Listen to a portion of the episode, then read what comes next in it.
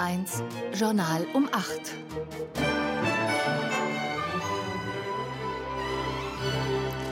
Im Studio begrüßt sie Barbara Schieder. Nach dem tödlichen Chaos rund um Hilfslieferungen im Gazastreifen setzen die USA jetzt auf den Abwurf von Hilfsgütern aus der Luft, doch diese Maßnahme ist nicht unumstritten.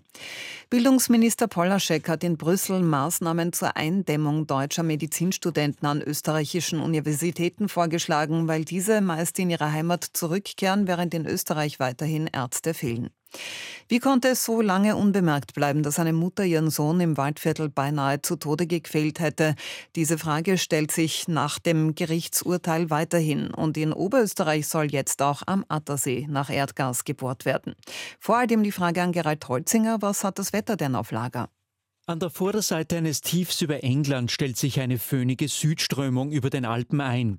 Nach dem eher regnerischen gestrigen Tag gibt es heute noch einiges an Nebel und Wolken. Ein paar Regentropfen oder Schneeflocken fallen aktuell vor allem in Tirol. Die Landeshauptstädte melden Temperaturen zwischen 3 und 7 Grad. Heiter ist es schon in Salzburg. Tagsüber kommt heute vermehrt die Sonne durch. Nur vereinzelt ist auch einmal ein kurzer Schauer dabei. Die dichtesten Wolken halten sich einerseits im Südwesten vom Tiroler Alpen Alpenhauptkamm bis nach Kärnten und auch vom Weinviertel bis ins Nordburgenland kann es stellenweise trüb bleiben. Im Bergland und im Osten kommt Südwind auf und die Temperaturen erreichen meist 8 bis 16 Grad, in 2000 Meter Höhe um 0 Grad. Morgen Sonntag gibt es insgesamt noch mehr Sonne und Wind, auf manchen Bergen Sturm und es wird frühlingshaft mild. Auch wenn die Versionen darüber, wie es zum Tod von Dutzenden Palästinensern gekommen ist, die sich um einen Hilfskonvoi im Gazastreifen gedrängt haben, weit auseinandergehen, sorgt die Tatsache, dass das geschehen konnte, weiter für heftige Kritik an Israel. Auch von Israels engstem Verbündeten, den USA. US-Präsident Biden hat jetzt den Abwurf von Hilfsgütern aus der Luft angekündigt, und zwar schon in den nächsten Tagen gemeinsam mit Jordanien und anderen Ländern. Humanitäre Organisationen äußern allerdings Bedenken, berichtet Paul Krisei. Es gehe im Gazastreifen darum, das Leben der unschuldigen Zivilbevölkerung, vor allem der Kinder, zu wahren, sagt US-Präsident Joe Biden vor Pressevertretern im Weißen Haus. In den kommenden Tagen schließen wir uns Jordanien und anderen Ländern an und werden ebenfalls Lebensmittel und Hilfsgüter aus der Luft abwerfen. Dass Biden in seinem kurzen Statement zweimal hintereinander den Gazastreifen fälschlicherweise als Ukraine bezeichnet, dürfte in den USA Zweifel an der Amtsfähigkeit des Präsidenten weiter befeuern. In der Sache allerdings ist Biden dann eindeutig. Wir werden darauf bestehen, dass Israel mehr Lastwagen hineinlässt. Es gibt keine Ausreden, denn die Wahrheit ist, dass derzeit nicht einmal annähernd genug Hilfe nach Gaza kommt. Immer wieder kritisieren humanitäre Organisationen, dass der Abwurf von Hilfsgütern aus der Luft wenig dazu beiträgt, die Not im Gazastreifen effektiv zu lindern. Nach Angaben der UNO leidet rund eine halbe Million Menschen in dem Palästinensergebiet an schwerer Unterernährung. Für internationales Entsetzen sorgen vorgestern die Bilder hunderter Palästinenserinnen und Palästinenser, die sich in Gaza-Stadt um einen Hilfskonvoi drängen, bevor die israelische Armee Schüsse in die Menge abgibt, wie Videoaufnahmen des Vorfalls belegen. Nach palästinensischen Angaben werden mindestens 115 Menschen getötet, weitere 700 verletzt. Israel stellt den Vorfall als Massenpanik dar, räumt aber ein, dass eigene Soldaten eine, Zitat, begrenzte Anzahl von Schüssen abgegeben haben.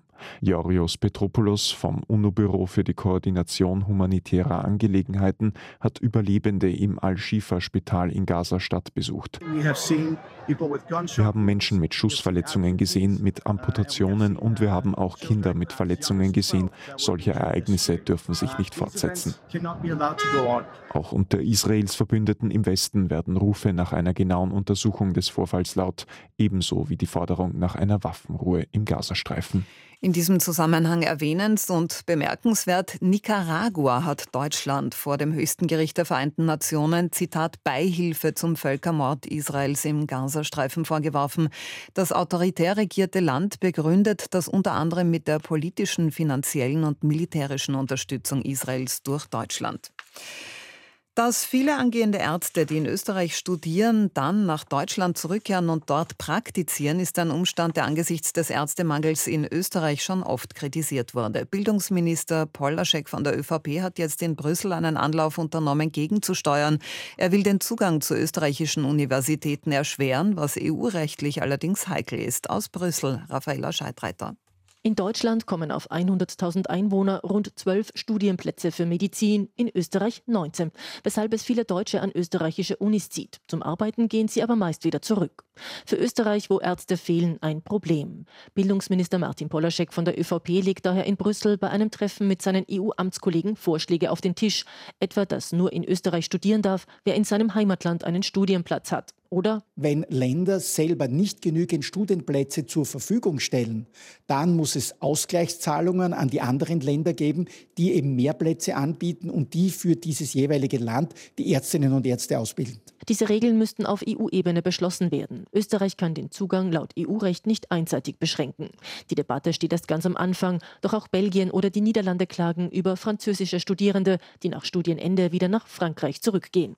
Tirols Landeshauptmann Anton Matle hat Europaministerin Caroline Edstadler ein 40 Seiten dickes Papier übergeben, das rechtliche Argumente zur von Italien eingereichten Klage gegen Tirols Antitransitmaßnahmen enthält.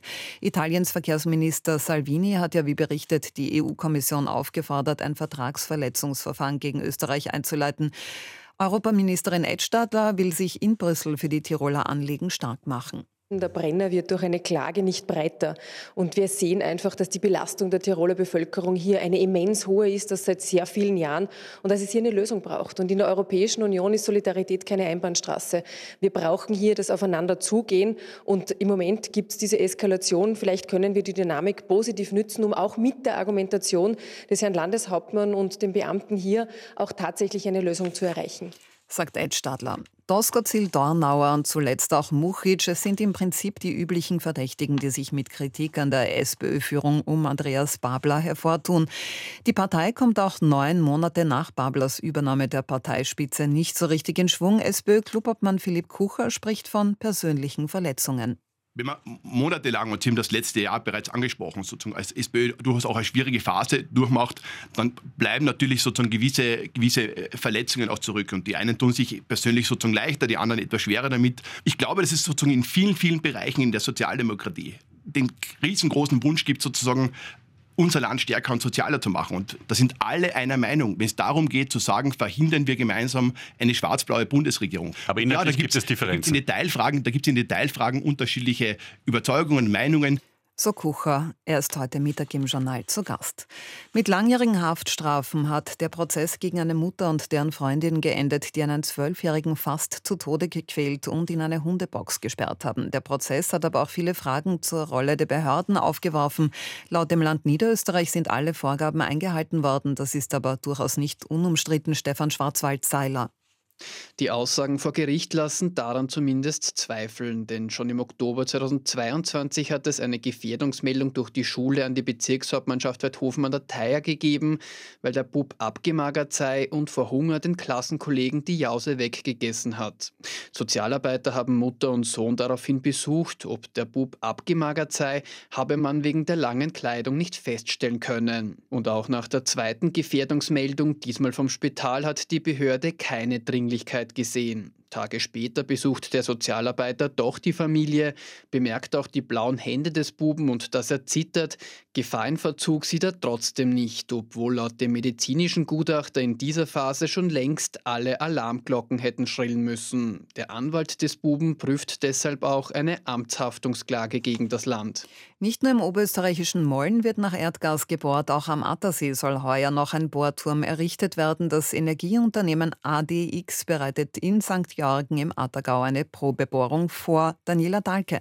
Eingebettet in Wälder liegt in St. Georgen im Attergau die Aussichtsplattform Lichtenberg mit Blick auf den Attersee, das Höllengebirge und den Traunstein.